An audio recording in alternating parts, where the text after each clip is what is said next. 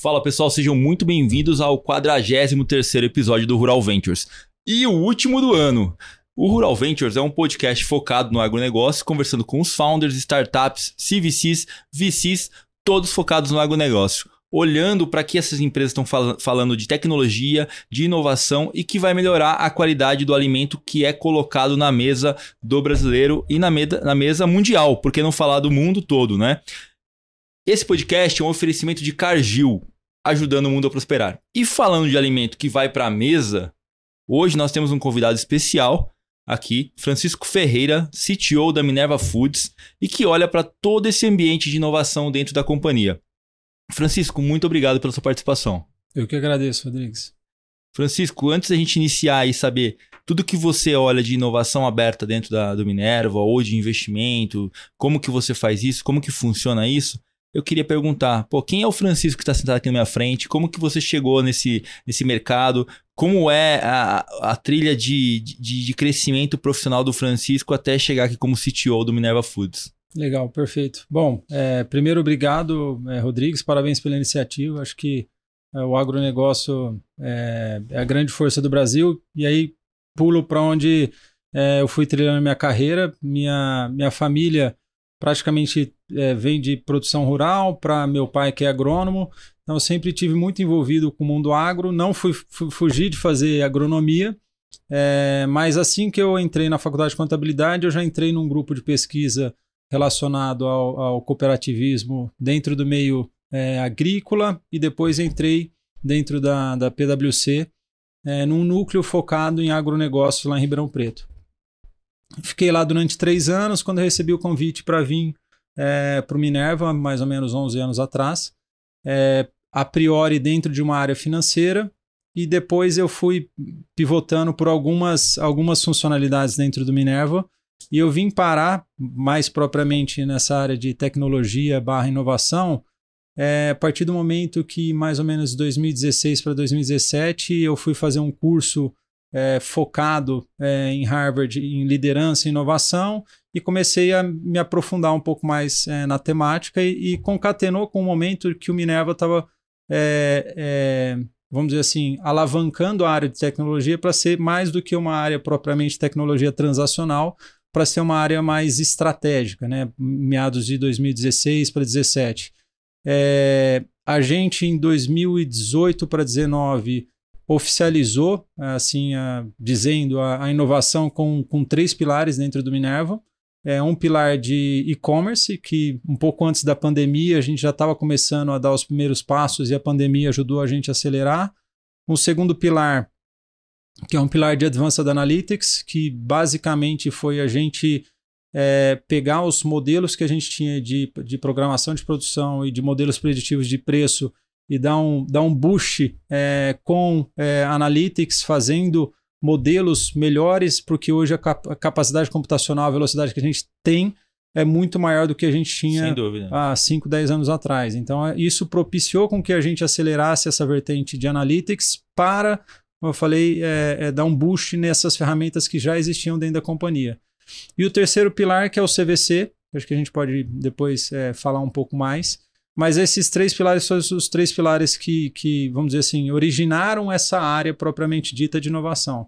Mas a gente gosta de falar que a inovação está no DNA do Minerva desde a época da 1957, quando o grupo começou fazendo transporte de, de gado dentro de um caminhão gaiola, que foi um caminhão quase que é, adaptado para o transporte de gado, que era antes carregado é, é, na, na marcha, né? Uhum. E, e, e, o, e o grupo foi um dos primeiros a, a adaptar essa tecnologia e inovar, é, trazendo essa inovação dentro do transporte, a questão da comunicação. Depois, é, em 1992, quando entrou no frigorífico, montando um modelo de exportação, modelo de gestão de risco. Então, o DNA de inovação sempre teve no grupo. Essa área de inovação propriamente dita, mais focada em tech, é, foi algo que a gente criou há mais ou menos três anos atrás nesses, nessas três vertentes. Se a gente pensar bem, é, essa área tech ela sempre existiu, mas uma, uma, de um tamanho muito menor em, em, qualquer companhia. Né? Hoje que a relevância ela vem é, a, a cavalo porque tudo virou exponencial, né? Tudo, toda essa base de dados, esses números de informação que você comentou agora, imagina a quantidade de informação que tem dentro do frigorífico e que pode ser utilizado de uma forma muito mais ágil para tomar decisão, né? E ter uma ferramenta que facilite isso, com certeza, é primordial para que o resultado aumente, né? No final. Sem dúvida. Acho que, como você falou, a área de tecnologia sempre existiu dentro das empresas, não é uma novidade a área de não. tecnologia.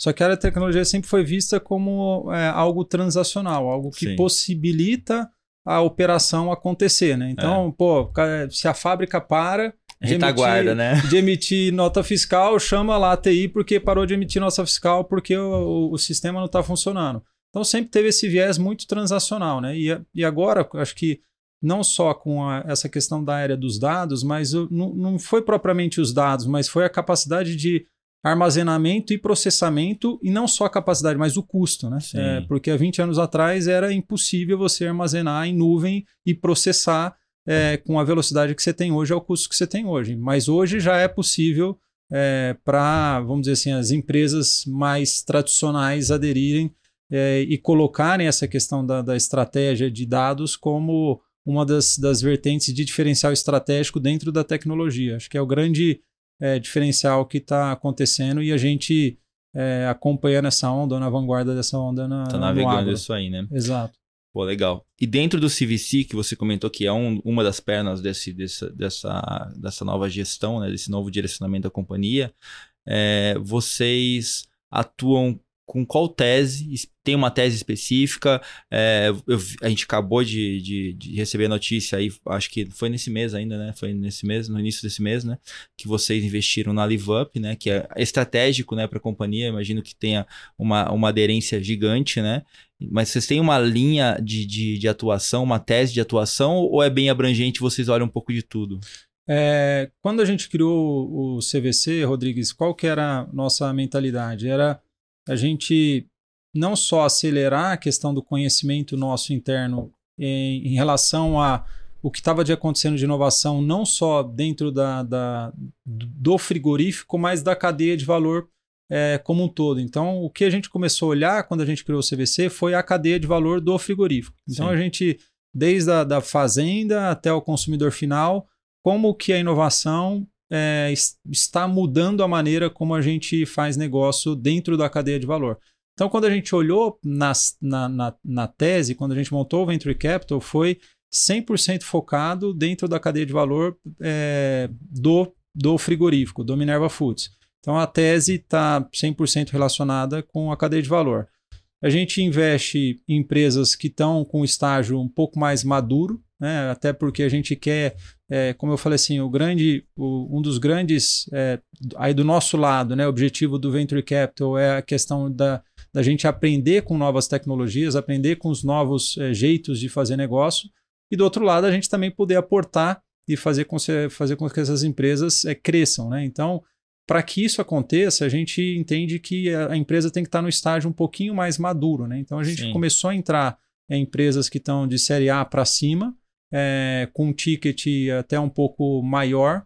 Sim. E a gente alocou 30 milhões de dólares para fazer entre 7 a 10 investimentos. A gente já fez quatro investimentos até agora, o último, como você falou, a Livap, é, mas todos com essa tese que permeia a cadeia de valor é, do Minerva.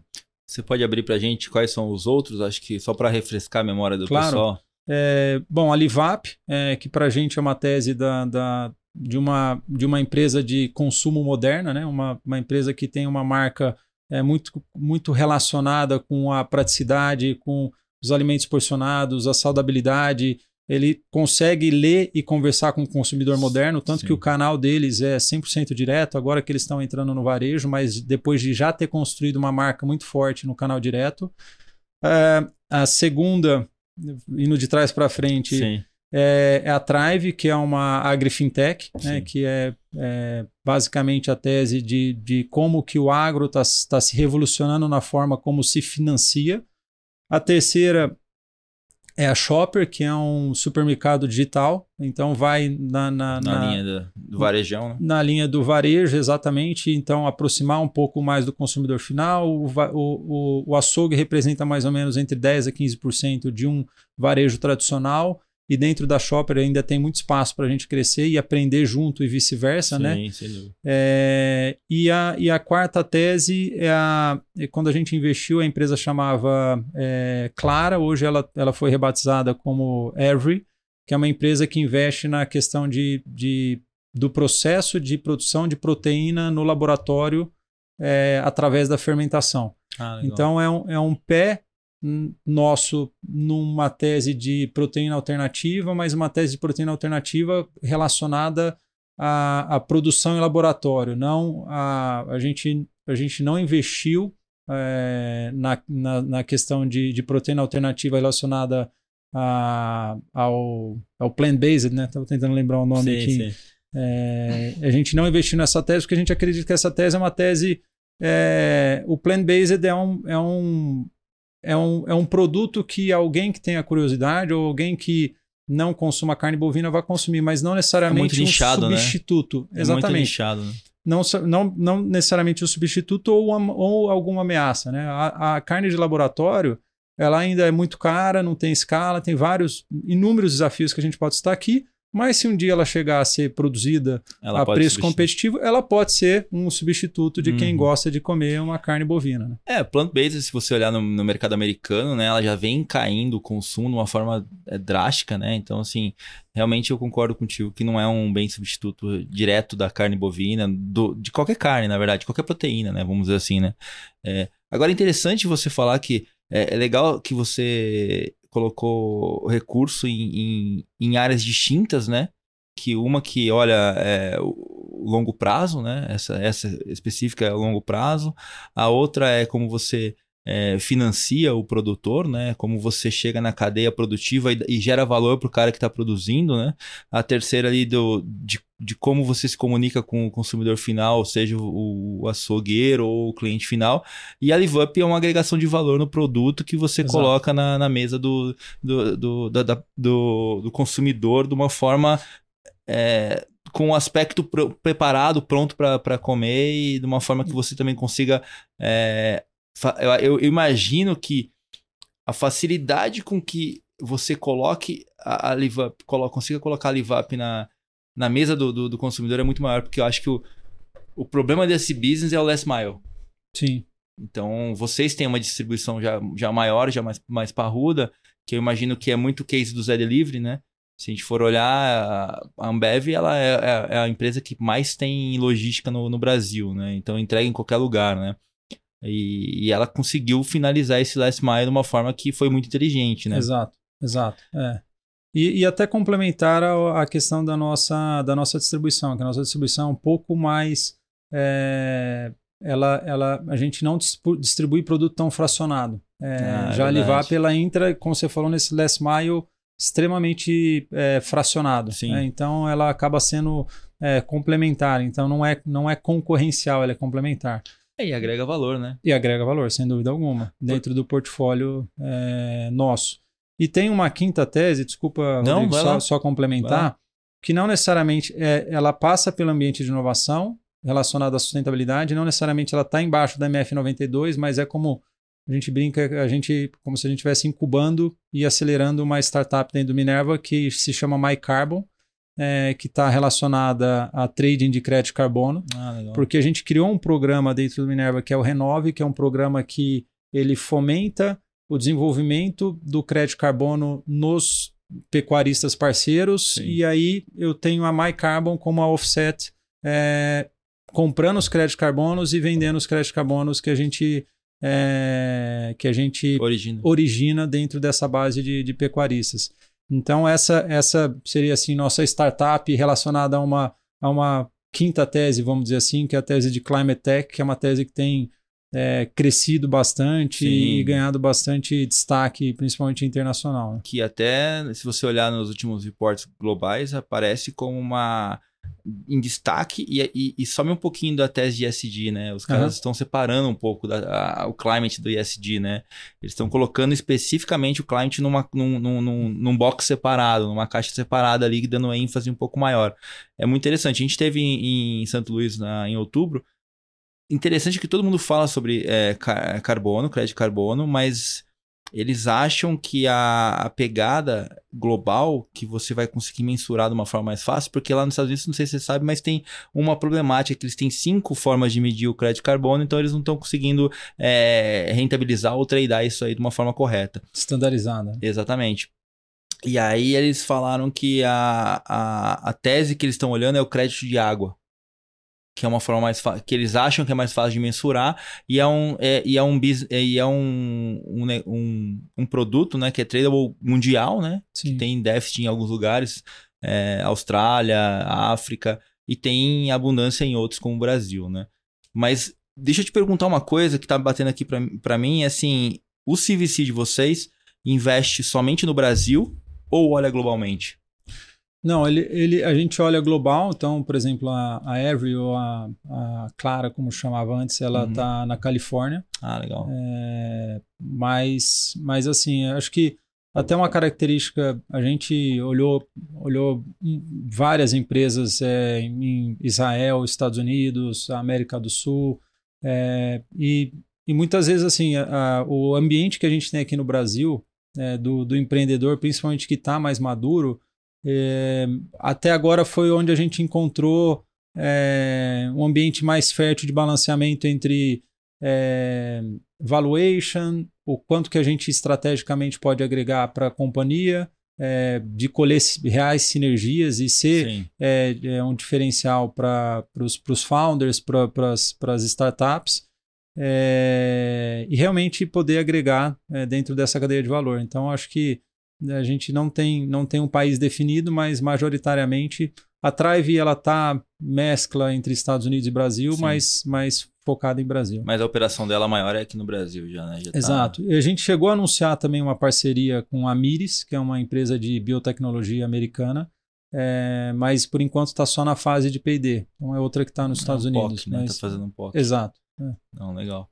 E hoje o Minerva está localizado em, em, em quais lugares do mundo? Hoje nós, vocês têm expandido bastante, a gente tem visto aí na, na, na mídia, né? Hoje vocês estão posicionados em quais regiões? Em, em base produtiva, a gente está em cinco países na América Latina: Brasil, Argentina, Uruguai, Colômbia e Paraguai. É, e Austrália. Então, a gente, nesses seis países é onde a gente tem base produtiva, e aí base comercial é, espalha é. mais um pouco, são mais ou menos quase 15 países onde a gente tem operação de distribuição barra é, comercialização escritórios, né? É, que a gente chama, que aí está é, focado em é, Ásia, é, Oriente Médio, Europa, Estados é, Unidos. A Ásia é, o grande consumidor aí, né? Não tem jeito, né? Mas deixa eu, te, deixa eu entender um pouquinho mais. Quando vocês investem, né, Francisco, é basicamente um dinheiro ou tem um, um cara que vai do Minerva, entra no boarding, faz parte daquele é, das, das tomadas não tomar decisão, mas assim, do direcionamento, porque a gente sabe que o, o, founder, quando ele, ele tá investindo, ele precisa ter foco, precisa ter direcionamento, e quando vem uma empresa maior para ajudar nesse guidance, é super importante, né? Então, assim, não é só, não é só dinheiro, vamos dizer assim, vocês são smart money, vocês entram com, com conhecimento, direcionamento, planejamento longo prazo, como que funciona? É exatamente isso, acho que é, o, grande, o grande diferencial, como você falou, e o grande objetivo nosso também dentro do, do CVC, é, é, diferenciando do, do venture capital tradicional, Sim. É a gente poder aportar é, o lado estratégico e poder aportar o conhecimento que a gente tem dentro da cadeia de valor, né? abrir portas também uhum. para essas, é, essas startups é, é, é, crescerem. Então, em todas as startups, ou a gente tem uma cadeira de board ou board observer, a gente está em alguns comitês é, financeiros, é, a gente é, basicamente além dessa, desse papel mais estratégico, com cada uma delas a gente tem projetos, a não ser a, a Clara, que é, essa, que é, que é de, de fermentação, que ainda está num estágio. É longo prazo. É longo prazo. É, todas as outras vezes a gente tem projetos que nascem é, desde o momento ah, que a gente é, investe na companhia, então, paralelo, nascem projetos é, focados no que, que a gente pode é, destravar de valor para as companhias. Então, nascem projetos que são tocados em paralelos, vamos dizer assim, essa agenda estratégica, que são é, mais operacionais, assim, do dia a dia. Então, um exemplo que eu dei da Shopper é como fazer a Shopper é, ser referência na área de açougue, é, atingindo um volume de 10 a 15%, que, que, é o que é um varejo tradicional, né? No caso da Livap, eles têm um, um, um portfólio de proteínas também grande. Então, como fazer esse portfólio de proteínas expandir? Quais são os outros produtos que a gente pode é, agregar valor que existe na nossa cadeia, que pode é, incrementar o portfólio deles, outros posicionamentos estratégicos que eles estão entrando no varejo agora, a gente já tem uma posição tradicional no varejo, enfim, é, é, da Trive, idem, é, com... É, interessante esse ponto. Da, da LiveUp, vocês ajudam no relacionamento para eles entrarem nessas cadeias do B2B, porque a gente sabe que B2C é complexo para startup, né? A gente sabe que o, a startup que trabalha com B2C, ela tem um, um cash burn mais alto, ela tem um, um, tempo de maturação muito maior, né? Vocês ajudam esse é, nessa relação com, a, com o B2B para que elas possam alavancar e, vamos dizer assim, estabilizar o colchão de receita ali? É, esse, assim, citei especificamente um, esse da, da, da Livap, que Sim. a gente basicamente é, entrou faz um mês mais ou menos. É, é que está em alta, falou. É, exato. Então, esse é, esse é um projeto que está nascendo e um dos, eu, eu citei um dos pontos de, de sinergia que a gente já mapeou foi exatamente esse. Fala assim, uhum. ah, o Minerva tem uma posição é, de volume negocial, histórica, de relacionamento com o varejo que pode Sim. ajudar, é, sem dúvida alguma, a Livap a, a, expandir nesse canal, que é um canal que eles começaram a abrir agora recente é, em alguns é, é, prova de conceitos em varejos, é, principalmente aqui na, na, cidade de São Paulo, e tem esse projeto de, de expansão, e que eu acredito que vai ser muito bem sucedido, como você falou mesmo, é, é um projeto que, em questão de, de CAC, até ele é muito, muito é, é, mais enxuto, vamos dizer assim, do que Sem dúvida. É, no, no, no one-on-one, né? Vamos dizer Não, assim. One-on-one é muito caro para startup. Ela tem que. As startups que a gente conhece que, que aceleram é as que vão colar via B2B. Depois elas vão para B2C naturalmente, né? Mas vamos sair um pouquinho do, do, do foco da, do que você já investiu. E eu queria saber qual que é a sua visão para o setor de agtech da América Latina. Porque hoje a gente tem conversado com algumas startups da América Latina, a gente tem percebido a mesma coisa que você percebeu, as, as startups da América Latina, principalmente do Brasil, ela tem uma maturidade, essa segunda onda que veio agora com esses empreendedores mais formados, mais, vamos dizer assim, mais, mais so, é, é, não poderia dizer que são assim mais experientes, mas mais surrados, mais, mais né? surrados, né? Já, já foram do mundo corporativo, já vêm com uma ideia mais formada, já tem um, um, um direcionamento muito mais, mais claro na cabeça. É, a gente sempre vê que a criatividade desses caras e a, e a pegada deles é muito melhor do que lá de fora. Mas a gente ainda tem uma deficiência que é o, o cash, dinheiro, né? Hoje o, o, brasileiro médio com essa taxa de juros, o cara não vai investir em startup porque ele tá vendo ali 13, 14% ao ano, eu não vou fazer nada disso aí não. E lá no mercado americano, por mais que a gente tenha uma taxa de juros agora de 4%, é, fazia muito mais sentido no passado. Mas como que você enxerga esse setor de agritechs na América Latina hoje? Esse é um ponto interessante, Rodrigues, que eu acho que eu acho que se a gente olhar é, como, como você trou trouxe o paralelo, historicamente, esses últimos anos foram bons porque uma taxa de juros mais baixa obrigou o investidor a procurar outras alternativas de rentabilizar o capital. Então a gente teve uma bolsa bastante é, pujante nos últimos anos é, e, e, o venture capital idem. O que eu acho que que, que vai acontecer é que o dinheiro, o dinheiro não, não sumiu do mundo, né? Assim, quem, quem tem dinheiro para investir continua tendo dinheiro para investir e principalmente quando a gente olha para o mundo de venture capital é, é um dinheiro que muitas vezes ele é um, ele é um, ele é um capital alocado a risco, né? Como diz, né? E, e um, e um, gestor de portfólio ele não coloca 100% do, do, do, do capital dele alocado a risco. Né? Ele, ele aloca parcela do capital dele a risco. E essa parcela, né, é um pouco da, da minha visão, é, com, com a taxa de juros mais alta ou mais baixa, a minha visão é que ele mexe muito mais na renda fixa para a bolsa Sim. do que no, na parcela de risco. Né? Então, assim, Entendi. a parcela de risco para mim vai continuar existindo. Se é 10% vai continuar Isso. e vai ficar ali.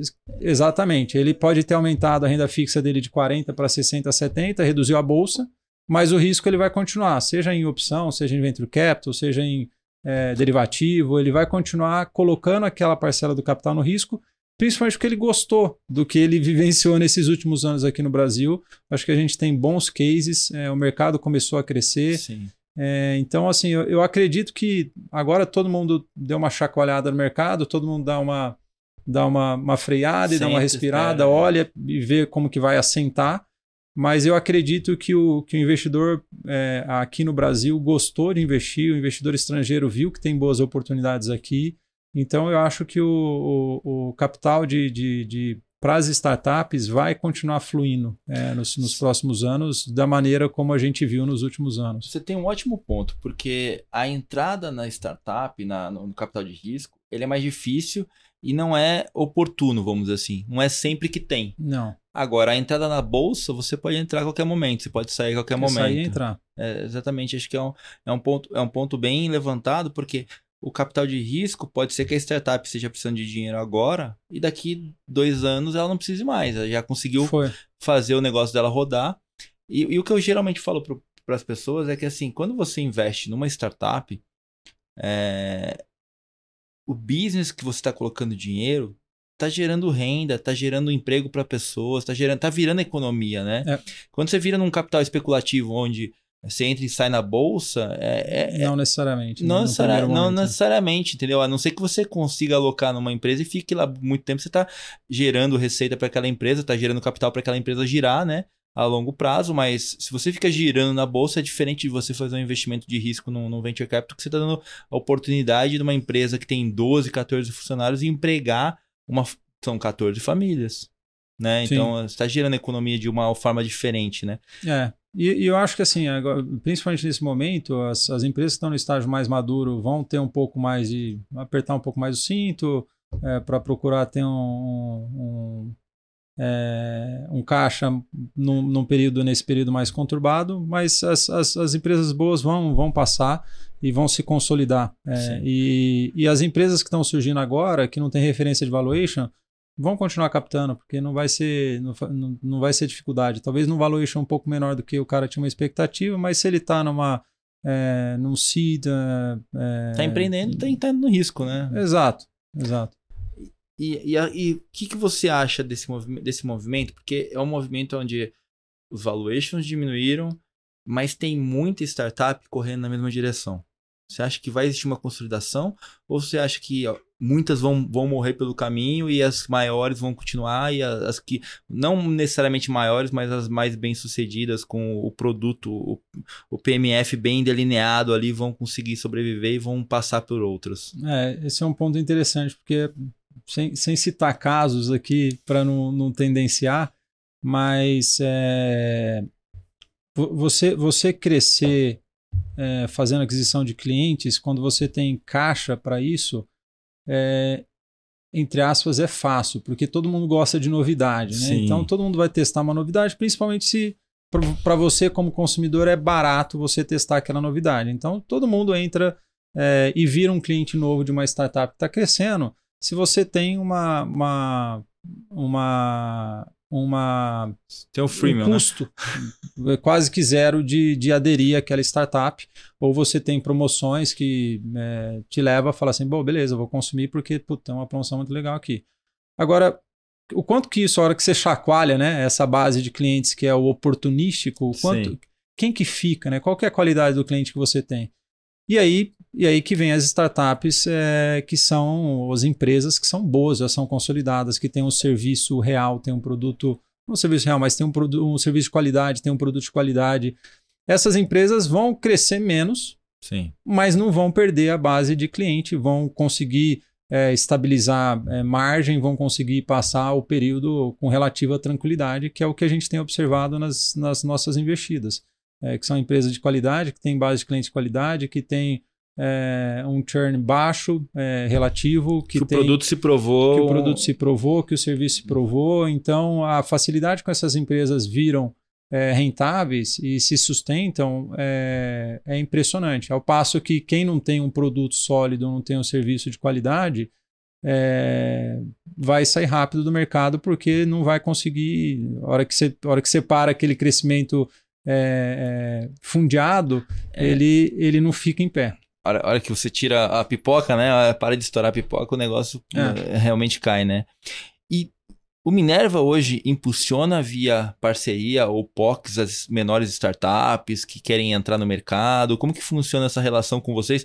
Não necessariamente nessas é, startups que já estão mais maduras que você comentou, né? Essas startups menores que querem validar a tese, que querem colocar a, o, o, produto deles em xeque, vamos dizer assim. Sim, isso a gente tem umas é, cinco, sete teses de startups é, rodando uhum. é, em várias frentes. Aí a gente, é, principalmente quando a gente olha para a indústria 4.0, né, como é Sim. chamada, que é como é, toda toda é, a revolução que acontece dentro da fábrica na questão de principalmente automação de linha. Então ali tem muita coisa legal acontecendo, uhum. que o investimento é um investimento também pesado para você falar assim, ah, eu vou colocar em todas as plantas mais de 30 plantas do Minerva. Não, peraí, vamos, vamos rodar, vamos provar o conceito, vamos ver se esse, se esse é, produto é, realmente agrega valor, funciona, e aí a gente pensa em enrolar é, nas, outras, nas outras plantas do grupo. Então, principalmente nessa, nessa foco de indústria 4.0,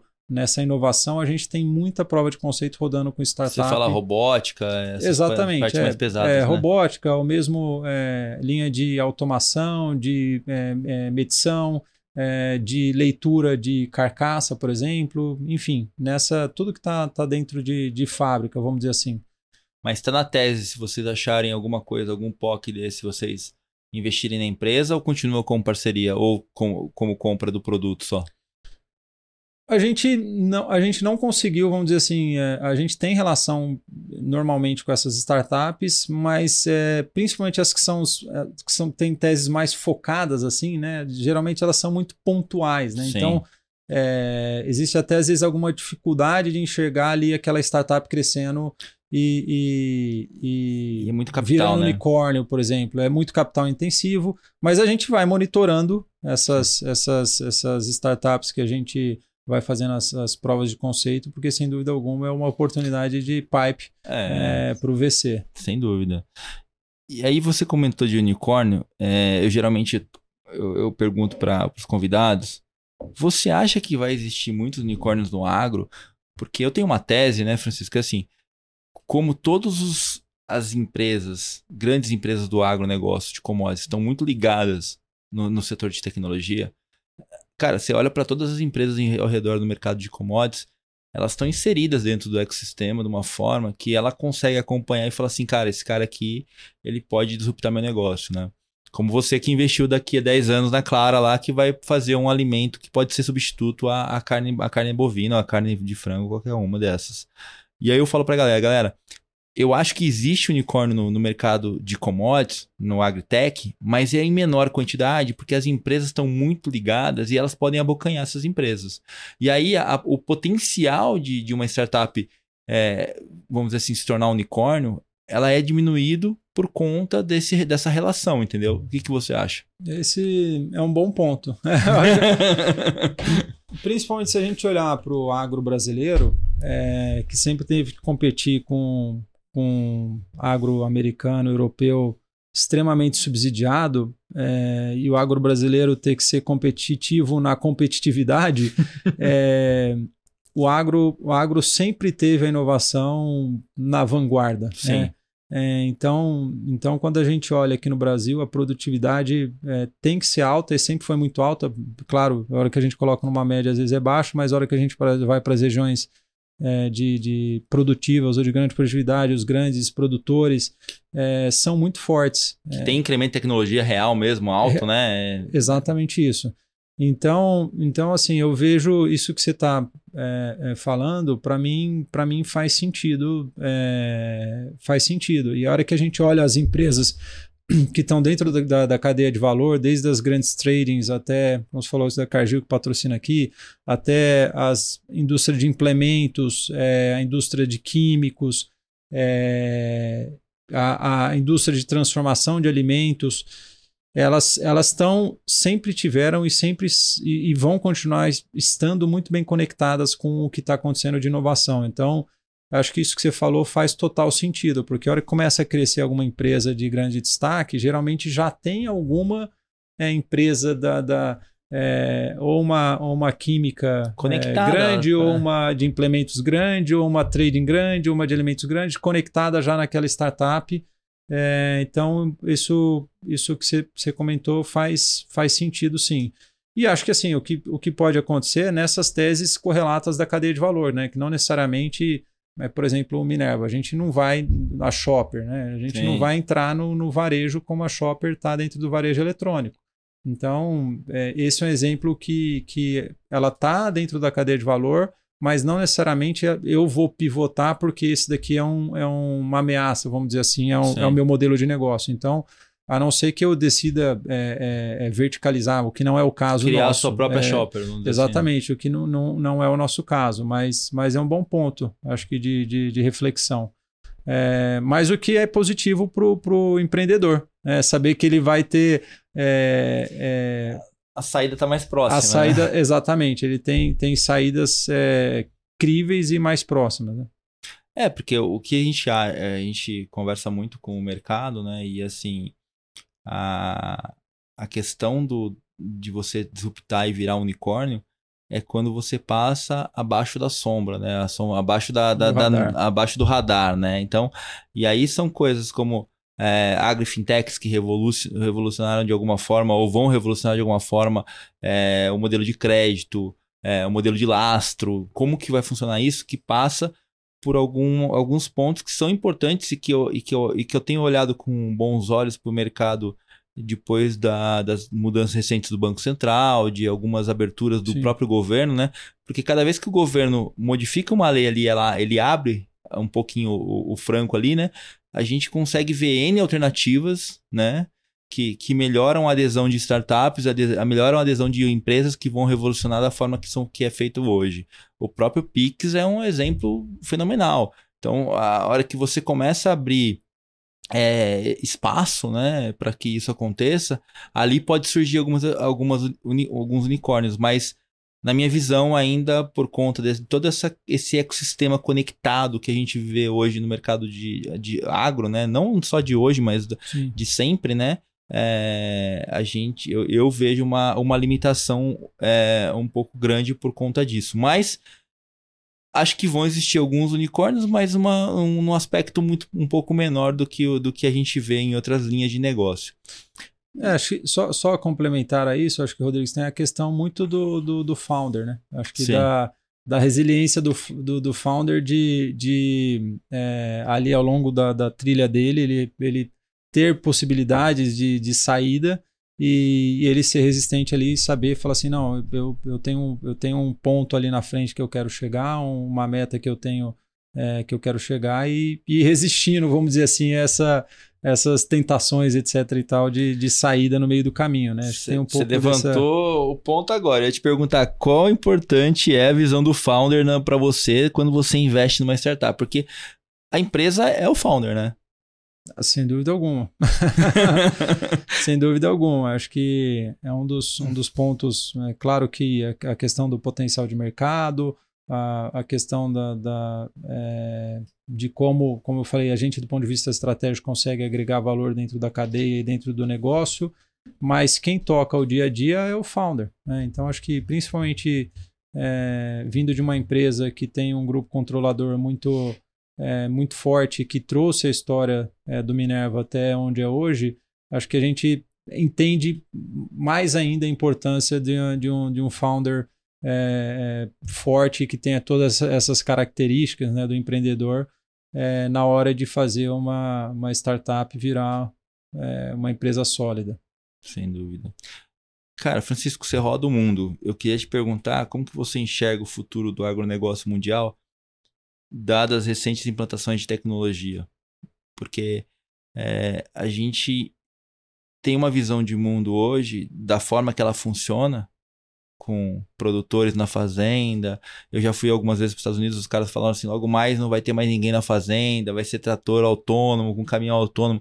Você que viaja o mundo, que olha várias regiões do, do mundo e olhando sempre para agronegócio, como que você enxerga o futuro do agro dadas essas recentes implantações de tecnologia? Esse é um ponto de vista interessante. Acho que vai falar um pouco do agro e um pouco da cadeia de alimentos. Sim. É, e até eu falei da indústria 4.0. Uhum.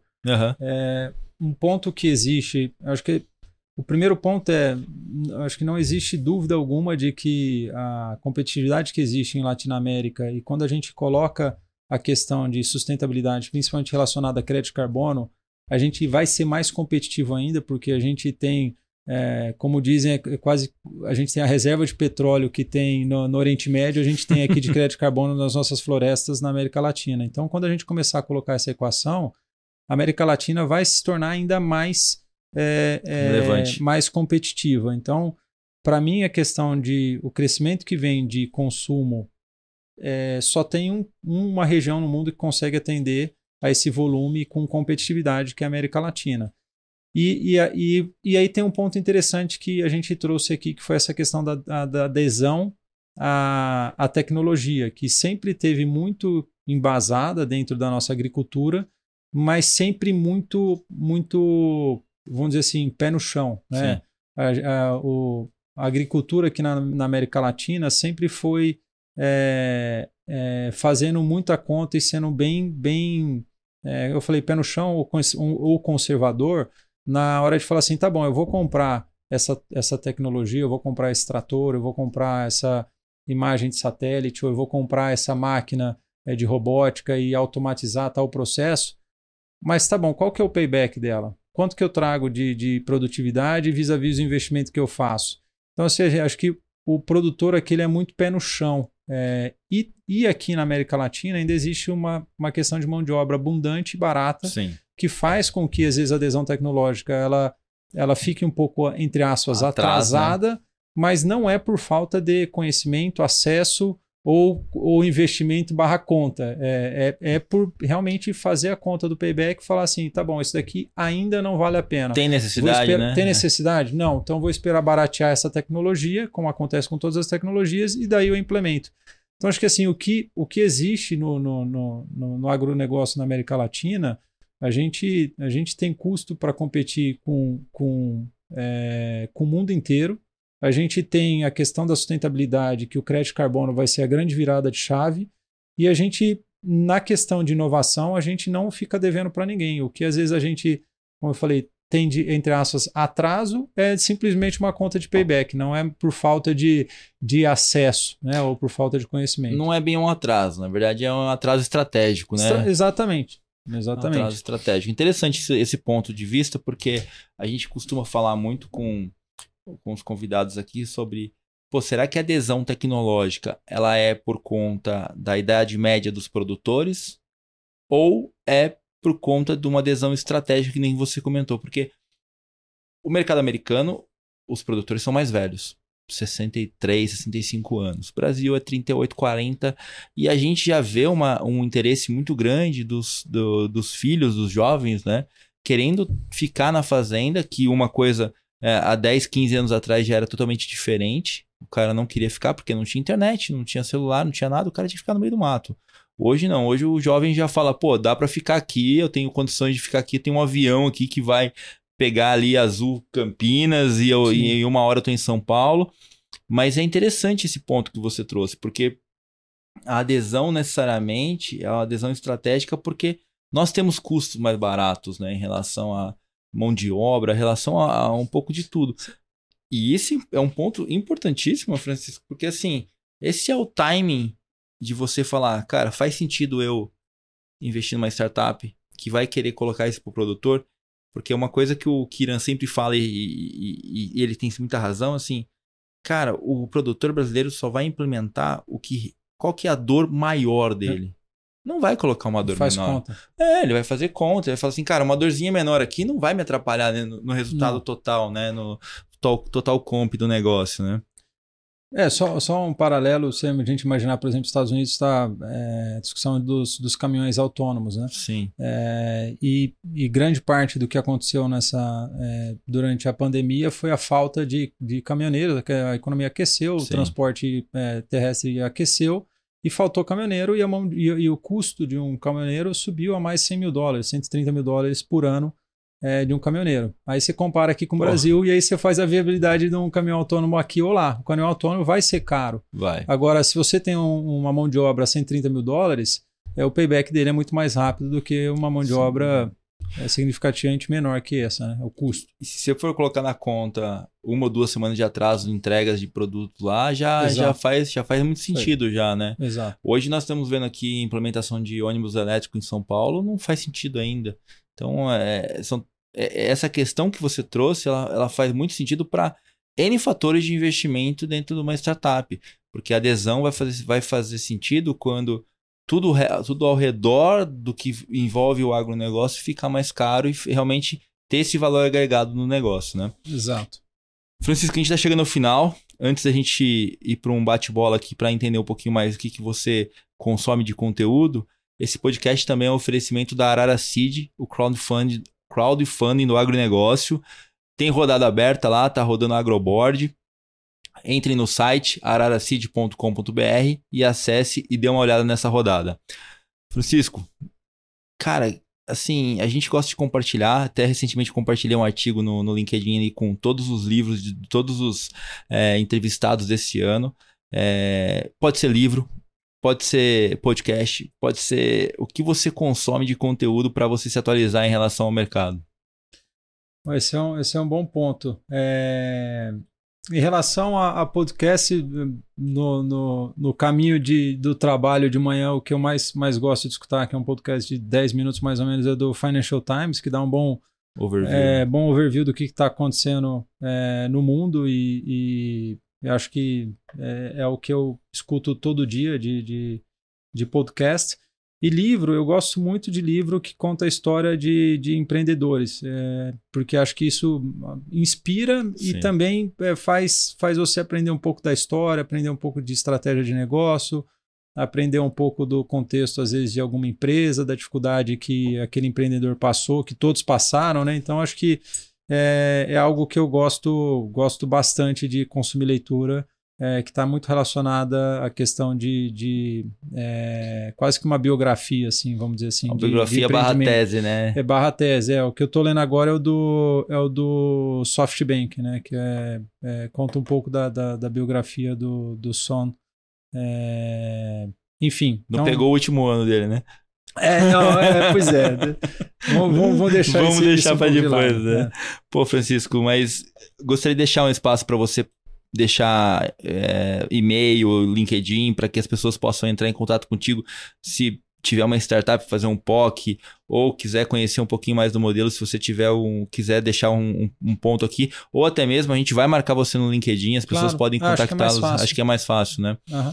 Maravilha. Se quiser deixar um recado aí do Minerva, agradeço a sua participação, cara. Pode ficar à vontade. Não, Agora perfeito. É eu, eu que agradeço, Rodrigues, a oportunidade de, de compartilhar aqui com você é, um pouquinho do que a gente tem feito é, e conhecer o canal de vocês, parabenizar pelo que vocês têm feito pelo agro também. Obrigado. É, a gente acredita muito é, na tese e no agro e, e, portanto, compartilhamos dessa mesmo Valor princípio. Obrigado pela oportunidade. Obrigado você. É, o nosso trabalho aqui é só traduzir para que as pessoas entendam o que está acontecendo no mercado de venture capital, porque é, é tudo em inglês, a galera às vezes tem que dar uma traduzida. A gente tem até falado assim, falou, vamos fazer algum conteúdo em inglês para a galera também, mas a gente quer trazer esses, essas informações de uma forma sucinta e que o cara consiga escutar no trânsito, em qualquer lugar que ele está escutando, possa curtir essas informações. Pessoal, muito obrigado por participar do nosso episódio do Rural Ventures, o último desse ano. 2023 vai ter mais, vai ter novidade.